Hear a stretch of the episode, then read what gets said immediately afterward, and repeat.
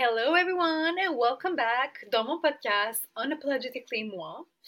Je suis très heureuse de vous retrouver cette semaine avec un sujet, un sujet qui est très actuel de l'heure, je pense que toutes les heures, je dirais. Il s'agit du trauma bond, aka lien traumatique. Mais avant de rentrer dans l'épisode, euh, je voulais juste vous aviser que sur Instagram, j'avais déjà fait un post là-dessus. Euh, si je me trompe pas, c'était en date du 9 décembre 2023. Euh, euh, et euh, je vous ai mis plus ou moins les détails d'un bond. je vous ai mis la puce à l'oreille pour vous dire de quitter un bond. Mais j'ai eu beaucoup de questions du sort, mais qu'est-ce que c'est un bond? Qu'est-ce que ça mange en hiver? Avant de commencer l'épisode, je tiens juste à vous dire que pour la cohorte de après Ramadan, en coaching one-on-one thérapeutique. Il me reste encore deux places disponibles si vous voulez vous inscrire à un programme, soit de trois mois ou six mois avec moi pour un suivi. Et euh, j'ai déjà des, des, personnes qui sont inscrites à la cohorte d'après, donc en août-septembre. Il me reste trois places pour août-septembre. Donc, si ça vous intéresse, n'hésitez pas à venir en DM. Je vais vous envoyer le formulaire pour, pour, pour vous inscrire et vous mettre sur la liste d'attente. Donc, n'hésitez pas à me contacter euh, pour que je puisse euh, vous donner euh, le lien d'inscription. OK? Euh, ceci étant dit, c'est parti pour notre épisode du jour qui va durer 45 euh, minutes, je crois. Alors, de base, j'avais filmé cet épisode, mais il durait presque deux heures. Et là, je me suis dit, est-ce que je le fais en un épisode, en deux épisodes? Est-ce que je le, sépare? Je me suis rendu compte qu'il y avait beaucoup de, d'espace dans l'épisode. donc, ce que j'ai fait, c'est que j'ai décidé de le re-record le jeudi même où ce qui est censé sortir don't ask me why, it's just like that, it happens.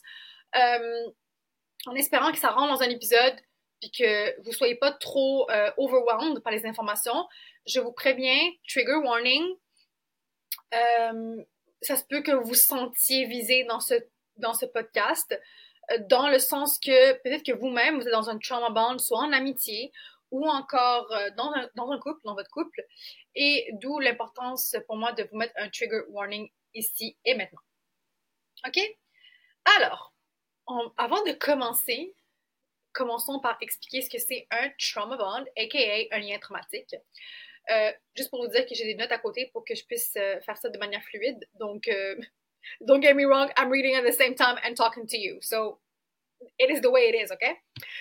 donc, un lien traumatique va se produire lorsque vous êtes dans une relation avec quelqu'un qui alterne les comportements malsains avec des comportements sains.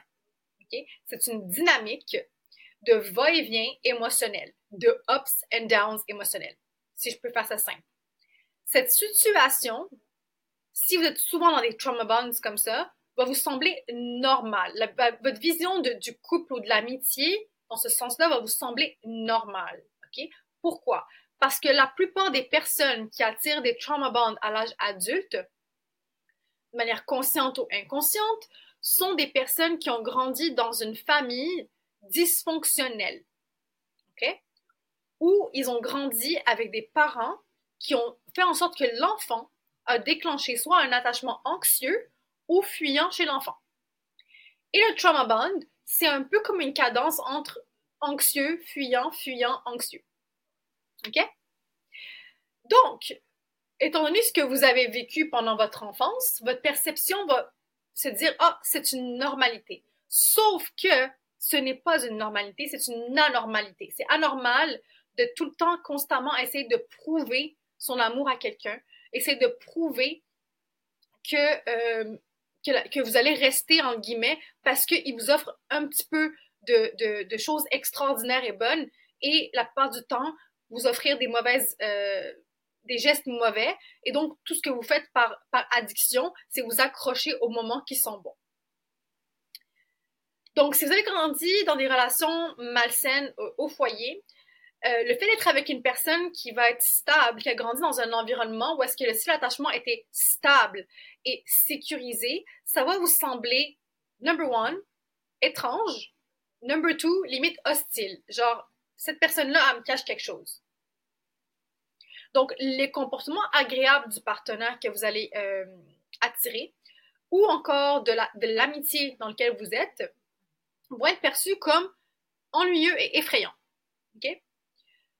Tout ça s'explique par le fait que votre système nerveux, qui a grandi dans un milieu dysfonctionnel, n'est pas programmé ni adapté à ce type de familiarité. Donc, pour vous, involontairement, même si vous savez que mentalement, oh, this is a good relationship, je suis avec un partenaire qui est excellent, votre corps a somatisé, d'où l'importance de faire du travail somatique, que tu es en danger. Et donc, tu vas attirer des gens qui vont te ramener cette similarité de ton foyer quand tu étais petite ou petit, et tu vas finir par rester et t'accrocher à ce lien traumatique, à ces liens toxiques avec des personnes qui vont encourager une dynamique de trauma bonding. OK? Donc, par exemple, quand tu étais enfant, tu allais voir un parent pour lui parler d'un truc que tu as fait à l'école. Ou peut-être tu es venu avec un dessin ou tu voulais lui montrer quelque chose parce que tu étais fier. Généralement, les enfants, ils se posent pas vraiment de questions. Quand on est enfant, on est tellement unapologetic, on est tellement euh, euh, like free inside of us. But petit à petit, euh, vers l'âge de 8 ans, par exemple, on comprend, on, commence à comprendre qu'il y a moi et l'autre et que le jugement de l'autre a comme un impact sur moi. Donc, si par exemple, avec le petit dessin de l'école, et est allé voir le père ou la mère et le parent t'ignore parce qu'il est contrarié pour x, y raison, tu le vis comme un rejet. Et ce rejet-là, tu vas le prendre comme quelque chose de normal. Et donc, plus tard, quand tu vas grandir, tu vas attirer un partenaire qui va te donner ce même sentiment de familiarité. OK? Donc, euh, euh, vous allez attirer ce qu'on appelle un, partenaire qui est distant, euh, ou qui est encore emotionally unavailable. Et donc, quand vous êtes dans une relation où que la personne est available, votre système de récompense neurologique que vous avez, comment dire, programmé dans votre inconscient votre subconscient depuis l'enfance, il y a comme un clash qui se passe là, donc on se sent pas bien, on se sent ennuyé, on n'a plus cette, cette, ce, ce, ce rush d'hormones auquel on est habitué et addict. Généralement, les gens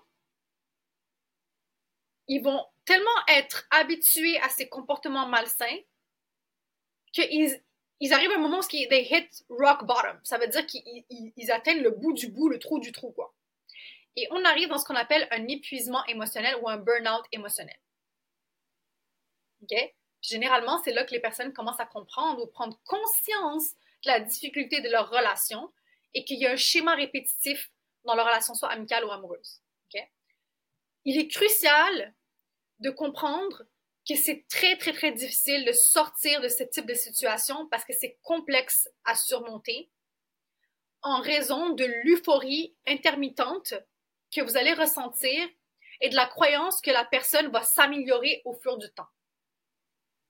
Ok, je répète, vous allez avoir la difficulté à sortir en raison de l'euphorie intermittente que vous ressentez et de la croyance que la personne va s'améliorer au fur du temps. Donc, vous accrochez à votre partenaire, à votre ami, en pensant que ça va changer intérieurement, mais dans la réalité, en fait, dans la réalité et dans le réel, il y a comme un écart. OK? C'est pas équitable, c'est pas égal.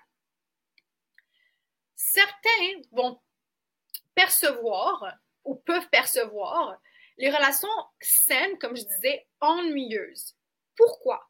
Parce que le signe qui t'envoie dans le système nerveux, c'est que on n'est pas programmé pour ça.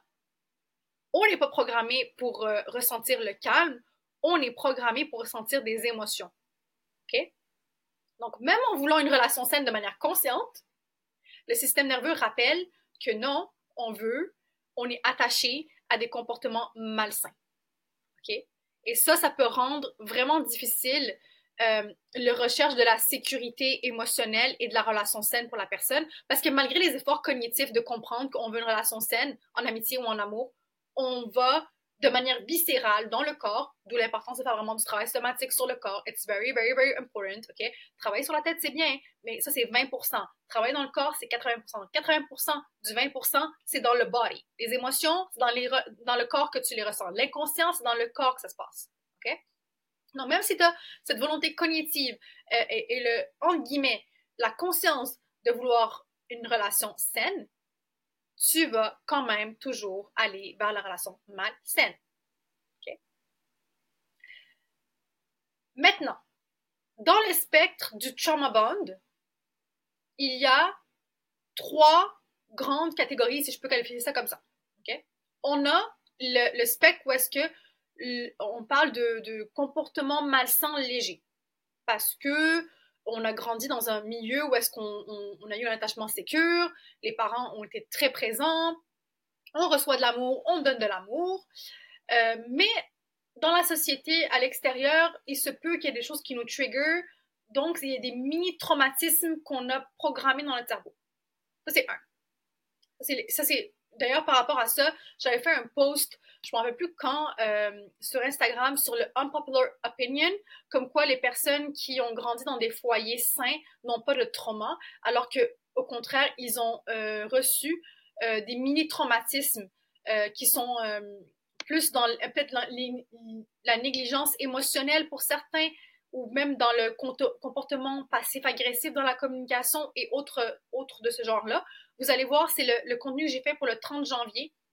Donc, j'expliquais comme quoi c'est pas parce que tu as une enfance facile que ça veut dire que tu n'as pas de trauma. Donc, on parle de ces personnes-là. Ensuite, il y a le milieu du spectre. Cette partie-là, tout le monde est dedans moi inclus. OK? Je vais vous expliquer ça plus tard, pas maintenant. Donc, le milieu du spectre, c'est généralement où est-ce que tous les milléniaux sont pognés dedans, d'où on a la difficulté aussi d'attirer des bonnes personnes saines euh, dans des relations, surtout en couple, euh, sur du long terme, mais aussi en amitié. Beaucoup de milléniaux se plaignent de ne pas avoir des bonnes amitiés ou d'avoir la difficulté d'avoir de bonnes amitiés. They don't know how to be friends, they don't know how to meet people, how to euh, find that, friendship, OK, qui vraiment a été programmé aussi à cause des films des années 90, là, euh, entre autres. Ça, c'est un autre sujet, ce sera dans un podcast, je ne parlerai pas de ça aujourd'hui. Et l'extrême, l'extrême dont on ne parle pas assez, mais qui existe, il y a un mini pourcentage, mais ça existe dans la vie de tous les jours, il s'agit du spectre, euh, pardon, du syndrome de Stockholm. How is it showing up in our lives? It's a question? It's a good question. Alors, le syndrome de Stockholm, c'est là où est-ce qu'on a plus de montagnes russes émotionnelles et ça va créer un attachement entre l'agresseur et l'agressé. Donc, la victime et l'agresseur vont avoir un lien traumatique qui va être quasiment euh, un lien de, sécurité entre les deux, d'où la difficulté de vraiment sortir de ce type de relation toxique. OK? Euh, donc, comment ça se passe? Euh, dans les, cas de syndrome de Stockholm, il faut que je reprenne mes notes parce que je, me suis perdue un peu. Ok, voilà. Donc, c'est vraiment le syndrome de Stockholm, pour revenir à, ce, syndrome-là, c'est vraiment l'addiction, euh, à l'indisponibilité euh, dans le comportement, dans les émotions de l'agresseur. Et ça peut être dans plusieurs situations, OK? Ça peut être, par exemple, le, plus connu qu'on a connu durant la COVID, c'était vraiment le, narcissique et l'empathe. Donc, ça peut être la femme qui est narcissique ou encore l'homme. Et euh, l'empathe, ben, ça peut être autant femme que l'homme. Euh, également aussi le narcissique avec la personnalité trouble borderline. Il y a beaucoup de gens qui ont parlé de ça dans TikTok, entre autres, mais c'est quelque chose qui était très révélateur parce que la COVID a fait en sorte que les gens ont dû comme couper contact et donc, ces choses-là sont ressorties durant cette période-là. Un autre exemple de syndrome de Stockholm, ça peut être par exemple le fait que tu te fais kidnapper par quelqu'un et tu tombes amoureuse de ton kidnappeur. Et c'est par instinct de survie que ton cerveau crée de l'oxytocine et euh, fait en sorte que tu t'accroches à ton, à ton bourreau, entre guillemets. Un autre exemple, là, récemment, vous avez pu voir peut-être sur, euh, sur euh, Netflix, même si though I do not like le reportage parce que je trouve qu'on met pas assez l'emphase sur les victimes, euh, on parlait de la secte de Raël, les Raéliens, où est-ce que le gourou a vraiment une emprise psychologique et les victimes sont complètement accrochées, accros, dépendants de leur gourou en guillemets. Et je terminerai avec le monde du travail. Si par exemple, il y en a beaucoup de ce, type de situation en Afrique, en Asie, on parle d'enfants même qui sont dans cette situation-là, il s'agit de l'emprise du patron sur le, travailleur. Donc, il y a des menaces physiques, mentales, psychologiques euh, sur le travail, sur l'employé. Euh, et donc, l'employé dit Ah, c'est pas grave, c'est mon patron. Ah, moi, tout ce que mon patron me dit, je vais le faire. Vous voyez un peu la dynamique? Ben, on parle de ce genre de situation-là.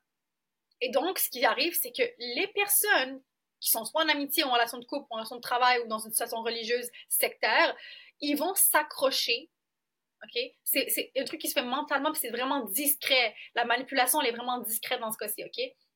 Ils vont s'accrocher déjà à la cadence du haut et de bas, mais aussi surtout, surtout et d'abord et avant tout au moment positif. On est constamment dans l'attente de la lune de miel, du moment extraordinaire qu'on a ressenti à travers l'oxytocine, la dopamine, euh, le sentiment de sérotonine qui remonte vers le cerveau, cette euphorie dont je parlais un peu plus tôt, euh, que la personne va ressentir durant les bons moments. OK?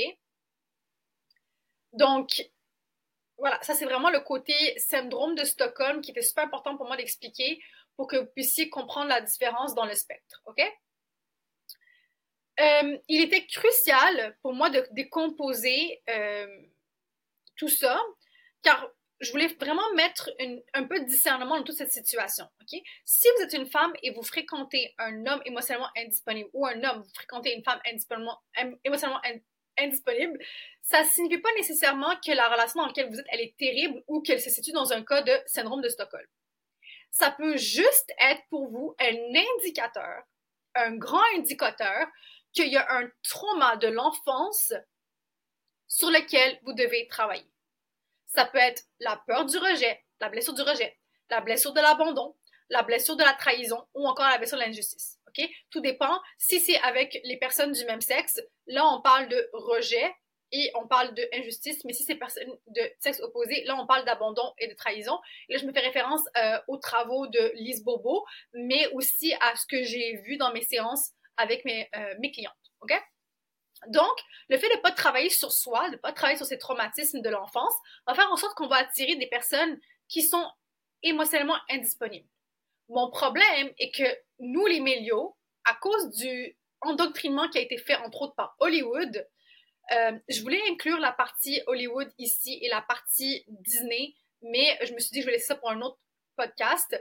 Le fait qu'on on a été endoctriné et programmé par Netflix et toutes ces choses-là, dont le Netflix and Chill, on nous a dit que c'est limite normal, c'est devenu comme une norme, d'attirer quelqu'un dans sa vie qui est émotionnellement indisponible.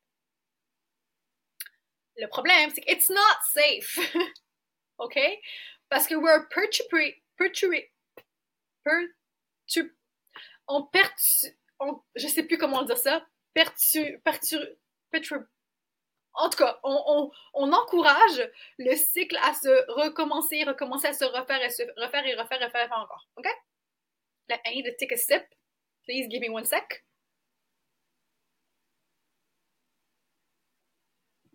OK. Donc, quand le corps euh, est câblé par ce, ces, ces ups and downs, le comportement ou les comportements émotionnellement indisponibles vont sembler tout d'un coup plus attirants et normaux. Donc, rencontrer quelqu'un dans cette situation va susciter une réaction physique. Et il n'y a pas une seule façon dont le lien traumatique se manifeste parce que ça peut prendre plusieurs formes et euh, en raison de notre, euh, comment dire, en raison que, chacun est individuel et chacun a son vécu. Par contre, il est crucial de se rappeler que des réponses générales que on, des questions générales qu'on va aller googler, qu'on va aller, euh, ou les réponses générales qu'on va aller chercher sur Google, sur le, podcast de un, euh, un professionnel sur le, ghosting, par exemple, ou sur le fait d'attirer des gens émotionnellement indisponibles, personnellement, je trouve que ça peut rapidement vous induire en erreur. OK? Ça donne l'impression qu'il y a quelque chose qui va mal dans la relation, alors que parfois, ça n'a rien à voir. Et là, c'est comme on, devient comme des adeptes de d'étiquettes, d'étiquettes, genre, OK, surtout le mot narcissique, le narcissisme, c'est une trouble de la personnalité, il doit être diagnostiqué. C'est pas tout le monde qui est narcissique, OK? Ni les femmes, ni les hommes, OK? C'est un trouble de la personnalité, il y a quelque chose qui va pas là-dedans, là, OK? Et c'est, il y a des thérapies pour ça, OK? Ça ne fonctionne pas tout le temps. Déjà, il va falloir que la personne qui est narcissique, elle puisse accepter de faire aider, c'est déjà très compliqué. voire très très rare les personnes qui se font aider. Mais voilà, je voudrais vraiment porter votre attention là-dessus, euh, de cesser de mettre des étiquettes aux gens. Parce que parfois, vous pensez que la personne, elle est narcissique, mais en fait, elle a juste un PTSD, par exemple. Ou encore, elle a un TDAH, ou encore, elle a de l'autisme. God knows, OK? Donc, c'est ce que vous trouvez comme réponse sur Google ou dans le podcast d'un tel, dans le contenu d'un tel, ça ne veut pas nécessairement dire que c'est adapté à votre je sais pas que j'ai été claire par rapport à ça, parce que je pense que j'ai comme, sans faire exprès, de sauter du coq à l'âne trop rapidement. Euh, mais c'est vrai qu'il y a des traits de personnalité narcissique qu'on peut reconnaître chez une personne. Et dans un trauma bond, on va observer des comportements tels que le retrait d'attention, les critiques, le love bombing et d'autres comportements qui vont renforcer la dépendance émotionnelle et qui vont renforcer le fait de s'accrocher au moment et au comportement positif. Et là, ici, on peut même parler de gaslighting, on parle de, des manipulations émotionnelles, psychologiques, encore une fois, et il peut y avoir même des abus euh, au niveau des côtés financiers, etc., etc. D'où l'importance de travailler sur soi et de pratiquer la régulation émotionnelle, la régulation du système nerveux, et surtout de maintenir le respect de soi dans toutes les relations une limite est une limite. Un boundary is a freaking boundary. C'est pas parce que tu es un tel que je vais baisser mes standards de boundaries. It's very important parce que les boundaries, les limites, c'est pas pour les autres qu'on les fait, c'est pour soi qu'on les fait. OK? Alors, euh, l'une des étapes euh, cruciales que je vais partager pour guérir le lien traumatique, ça va être un peu plus tard euh, dans, le, dans le podcast. Je pensais le dire maintenant, mais j'étais comme, hum, j'ai encore des informations à dire. Donc, revenons à le fait d'être accro au moment de bonheur.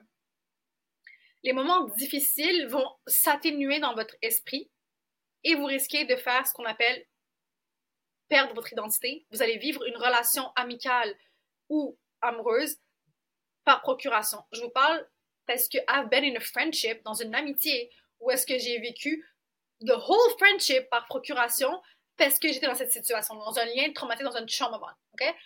the person was abusive on un point que genre même physiquement she was abusive with me and I was putting excuses because I was so j'étais tellement tellement accrochée au moment de bonheur et de bien-être qu'on avait ensemble que je me suis complètement perdue dans mon identité. Je me rappelle le jour où je suis rentrée chez le psychiatre, j'ai dit déjà number one, elle m'a fait croire que j'étais narcissique. Donc j'ai dit je pense que je suis narcissique. Le psychiatre m'a dans, dans la figure.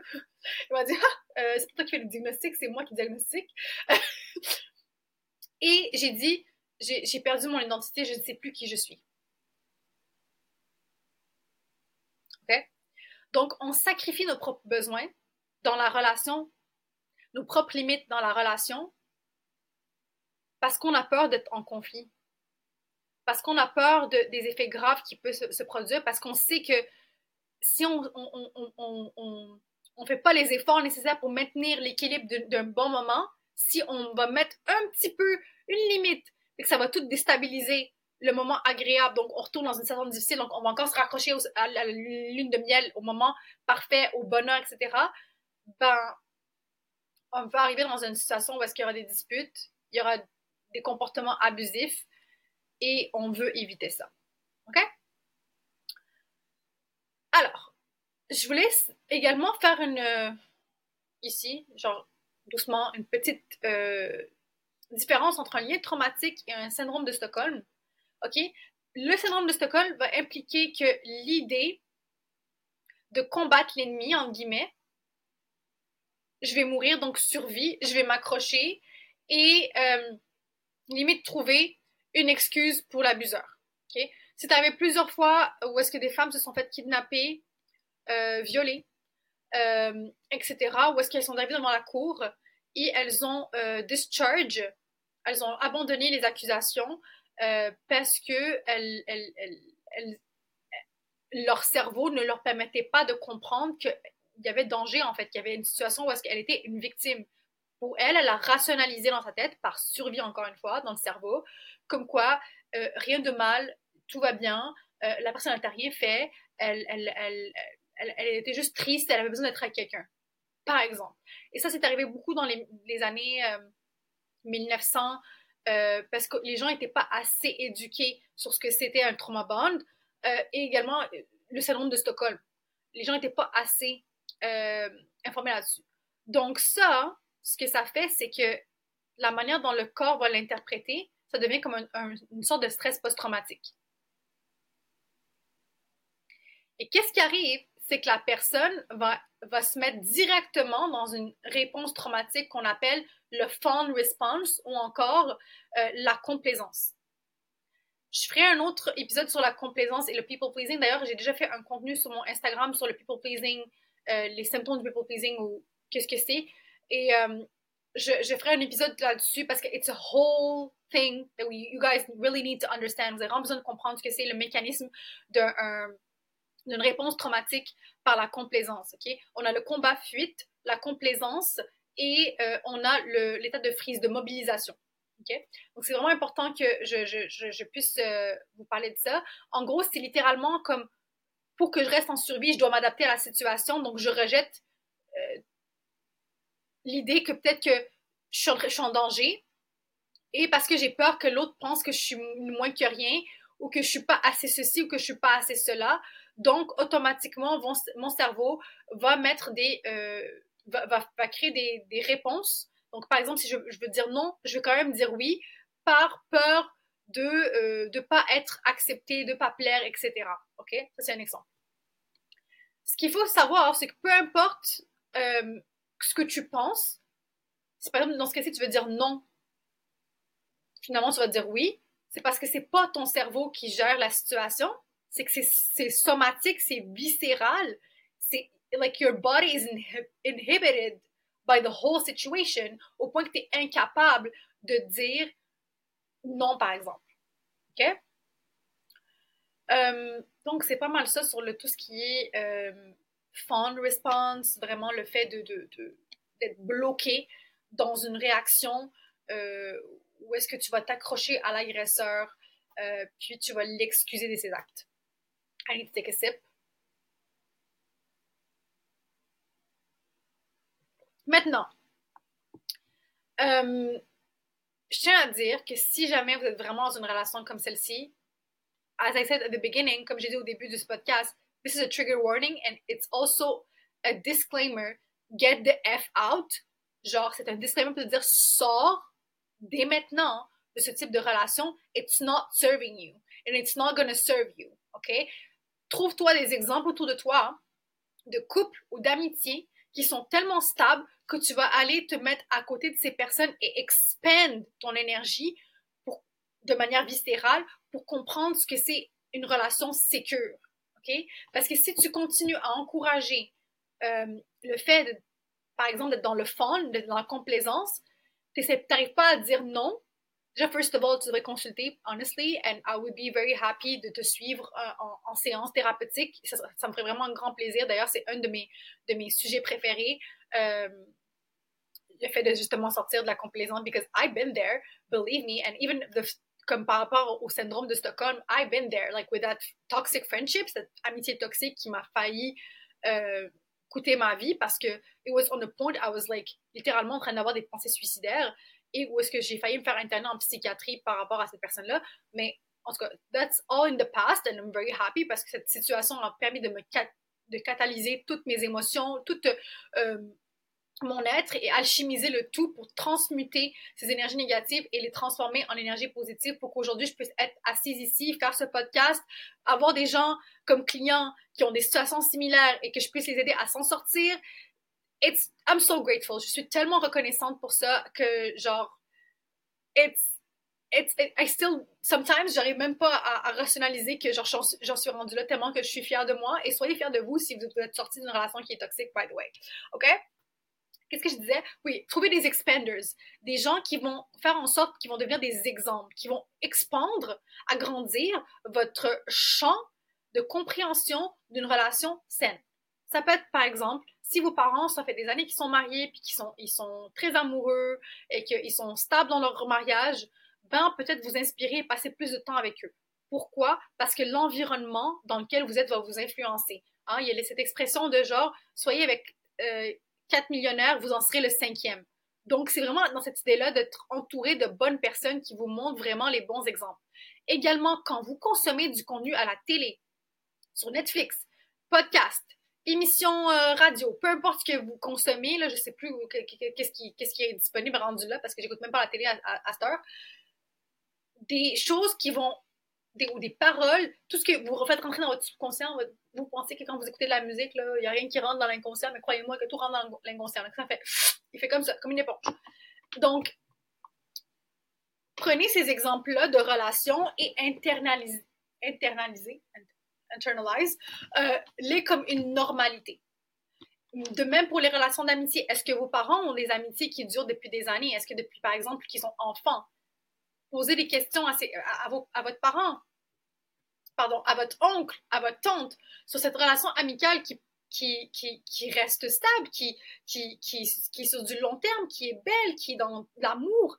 Et, et dites-leur qu'est-ce qui fait que votre relation, elle est, elle, est, elle est bonne? Et de prendre note et aussi de poser des questions par rapport aux relations malsaines qu'ils ont vécues.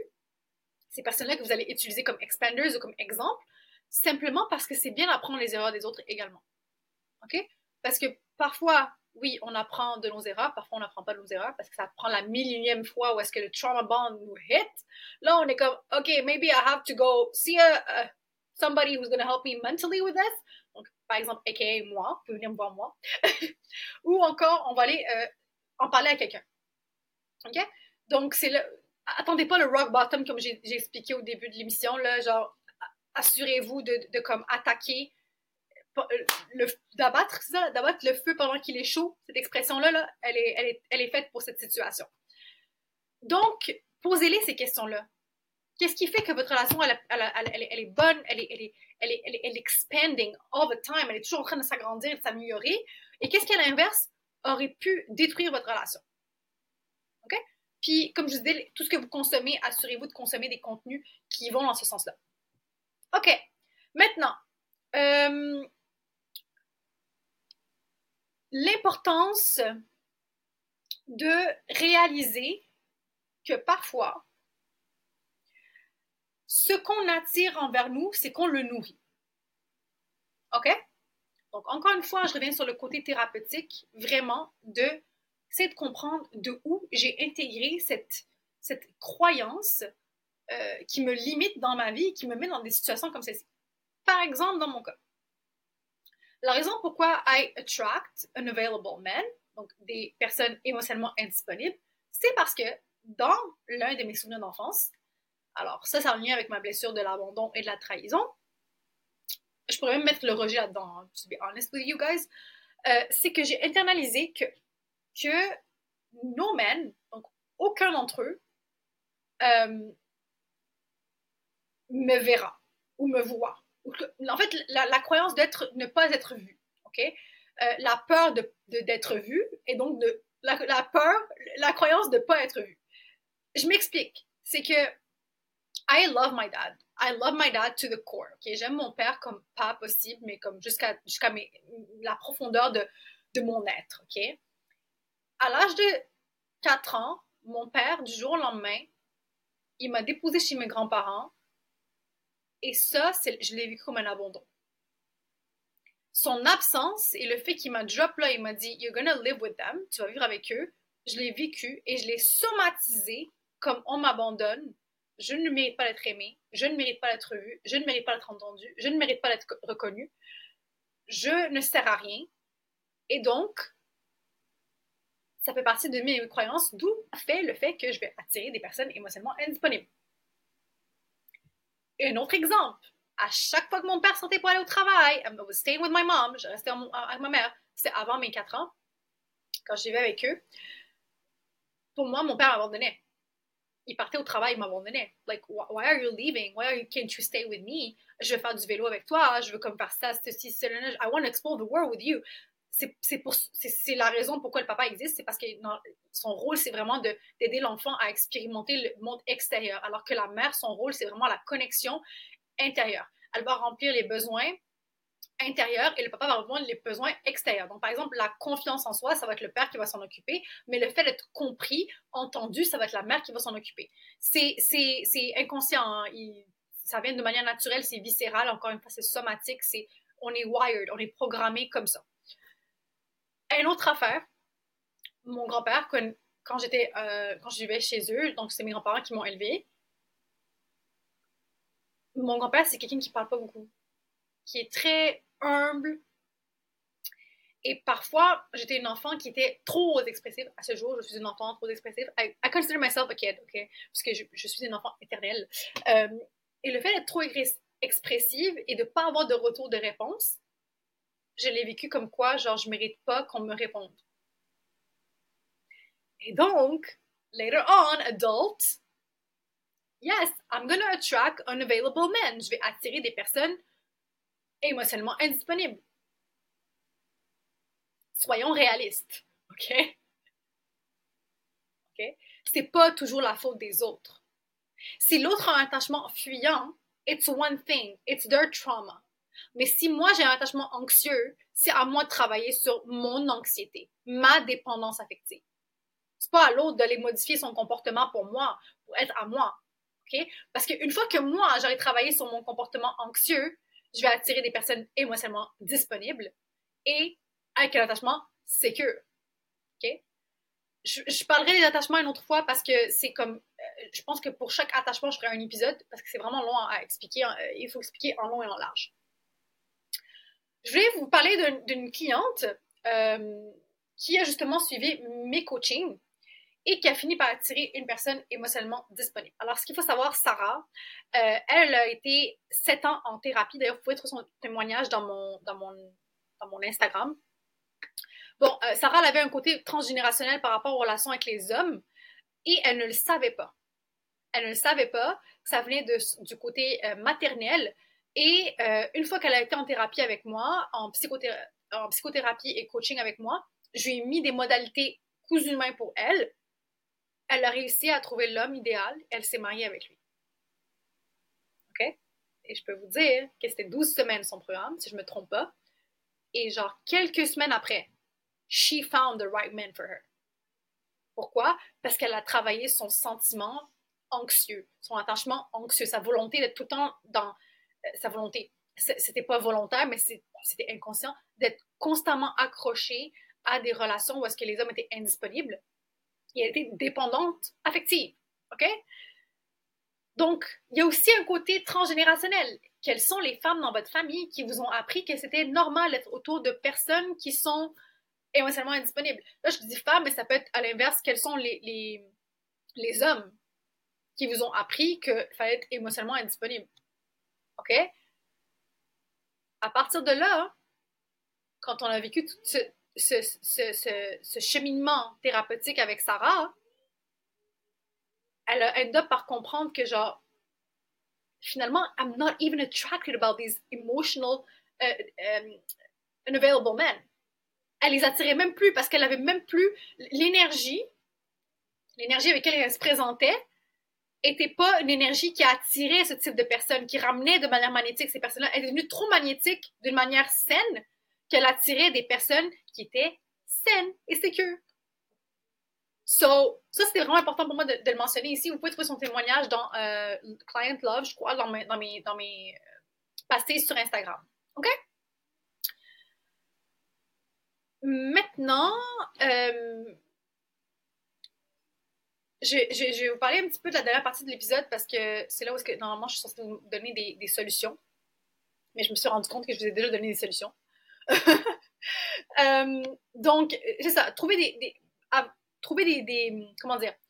J'avais mentionné tout à l'heure de vous trouver des personnes dans votre entourage qui vont pouvoir euh, leur montrer leur, euh, témoignage de leur relation saine c'est en trouvant ce qui est réel et tangible pour vous que vous allez commencer à comprendre tranquillement. Mais ce n'est pas tout. Vraiment, c'est important de faire le travail somatique et euh, psychothérapeutique euh, en séance. Si jamais ça vous intéresse, sachez que moi, je travaille sur trois aspects, donc l'esprit, le corps, donc le corps, le somatique, et l'âme. Euh, donc, je vais aller chercher des parties de votre âme dans le subconscient qu'on va aller reprogrammer, rassurer. Et euh, à partir de là, votre perception des choses va changer, votre énergie va changer et vous allez, vous allez même devenir vous-même un expander pour les autres, en fait. OK? So, mm, mm, mm, qu'est-ce qu'il me reste à vous dire?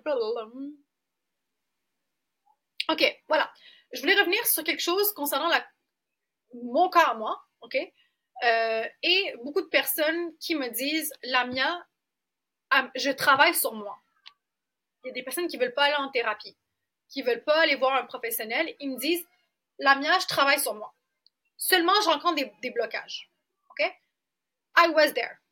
Avant d'adopter le travail du système nerveux et le travail du somatique, j'étais de ceux qui faisaient le Miracle Morning, d'où moi maintenant avec le développement personnel là, on, est deux, on n'est plus un là, parce que c'est trop concentré sur le faire et le avoir et pas assez sur l'être. Donc je faisais le Miracle Morning. I was doing mes affirmations positives le matin, le yoga, euh, je faisais euh, le cold plunging, le cold man challenge, je chantais, j'écoutais des, fréquences binaires euh, en waves, en hertz, donc il y avait aussi les solfeggio frequencies. Dans cette, idée, déjà de travailler sur moi et je travaillais déjà sur moi, puis en même temps, j'étais en train de, faire mes débuts en tant que coach. Et beaucoup de gens, ils font ça. Surtout, je m'adresse là aux personnes qui passent leur temps à faire de la masturbation intellectuelle. OK? Lire des livres, c'est zéro travail comparé. Voilà, j'exagère, je suis pas contre le travail de cette manière-là, mais si tu veux des résultats immédiats, si tu veux que ta vie change, lire des livres et te masturber le mental, ça fait que tu n'es pas dans ton être, tu es dans ta tête. Alors que comme je disais, le travail est ici. Les émotions, tu les ressens ici. La peur, c'est dans le plexus solaire, au niveau entre le cœur et l'estomac. La fatigue, tu la ressens dans le corps. Le overwhelming, c'est dans la gorge. C'est pas ici que tu ressens les choses, ok? Donc, cette masturbation intellectuelle, je suis contre, euh, mais vraiment quand je dis contre, je suis vraiment contre, ok? Parce que euh, connaître une chose, c'est pas l'expérimenter, et l'expérimenter dans le corps va permettre de faire le travail plus rapidement et euh, d'accélérer ton état de stress vers un état de bliss, un état de paix intérieure. Parce qu'on cherche aussi la paix intérieure, hein? juste pour que vous, sachiez qu'une fois que vous faites le travail thérapeutique, vous allez incarner la paix intérieure. OK? Donc, euh, si vraiment, euh, ouais, revenant à, mon exemple de, je faisais tout ça et je n'étais pas assez bien. J'étais tellement stressée, j'avais des réactions physiques parfois, euh, what the fuck. mon système nerveux était dérégulé. Mais c'est une fois que j'ai compris et je suis partie étudier ce que c'était la théorie polyvagale et que je suis partie vraiment faire tout ce qui était travail du système nerveux par bon, les exemples, euh, il y a, la gagarisation, euh, pratiquer euh, l'étirement, il y en a plein, là. Ça peut être le fait de, justement faire semblant de battre avec un oreiller. De toute façon, je, je, je vais, je vous ai promis qu'il y aura un, défi 15 jours pour régler le système nerveux. Je vais vous mettre ça très rapidement dans, Instagram. I just didn't have the time to film, mais c'est une promesse que je vous ai faite et je vais, je vais la faire, euh, je vais la filmer et je vais vous la mettre en ligne. Donc, c'est une fois que j'ai rencontré tout ça, le polyvagal, les, exercices du système nerveux, soit sur le sol, soit debout. Euh, le fait de cycle sync, me connecter à mon cycle féminin. Mon énergie à la phase folliculaire, là, c'est pas la même qu'à ma phase menstruelle. Let's be honest. OK? Ma phase menstruelle, j'ai envie de rien faire. And it's normal. It's a feminine thing. It's, it's part of us. Ça fait partie de nous. C'est normal. À ma phase folliculaire, j'avais envie d'aller courir un sprint. J'avais envie de boxer les choses phase menstruelle, méditation, état de calme, état de ressourcement. OK? Donc, le sacro-singing était vraiment quelque chose qui m'a vraiment aidé aussi pour me reconnecter au corps et vraiment euh, passer à cet état de guérison. OK? Um, Qu'est-ce que je voulais dire encore? Parce que je parle beaucoup. Euh,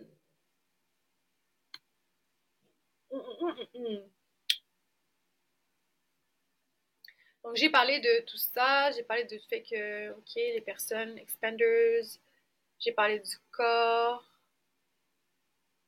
Je pense que j'ai fait le tour. Je pense que ça conclut notre épisode. On est à 43 minutes et 45. Euh, j'ai fait le tour, je crois, sincèrement. Euh, je ne sais pas si euh, vous avez des questions concernant le trauma band. En tout cas, si c'est le cas, vous pouvez toujours me rejoindre sur Instagram à Itzlia.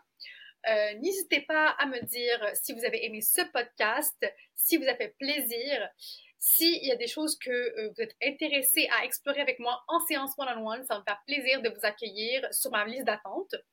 N'oubliez pas qu'il reste deux places pour la cohorte après Ramadan, donc en avril.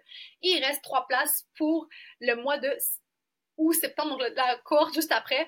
Euh, si jamais vous voulez commencer ce travail-là, sachez qu'on va travailler le côté esprit, donc le côté croyance, le côté somatique, donc le corps. Donc ça c'est top mind, donc top mind, donc du, bas haut vers le bas, bottom up, donc du corps vers le, haut, donc à travers le système du, nerf vague, et soul, parce que l'âme, elle, cache des choses qui, sont en vous et qu'il est temps pour vous de les découvrir. Et parce qu'on va dans, dans le subconscient puiser et modifier les événements pour que vous puissiez en être libéré.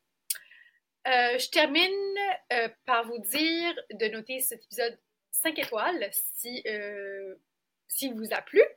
Je vous invite également à le partager avec des amis. Si vous connaissez des amis qui ont un trauma band en ce moment, de leur peut-être faire un petit intervention, si je peux dire ça comme ça. Et n'hésitez pas aussi à le partager sur Instagram en story. J'ai beaucoup de personnes qui m'ont trouvé comme ça pour mon podcast. Et taguez-moi parce que ça me ferait plaisir de partager aussi votre story. Donc voilà, je vous souhaite une excellente journée ou une excellente soirée là où vous êtes. Je vous remercie pour votre écoute. Ça fait exactement 45 minutes. À très bientôt!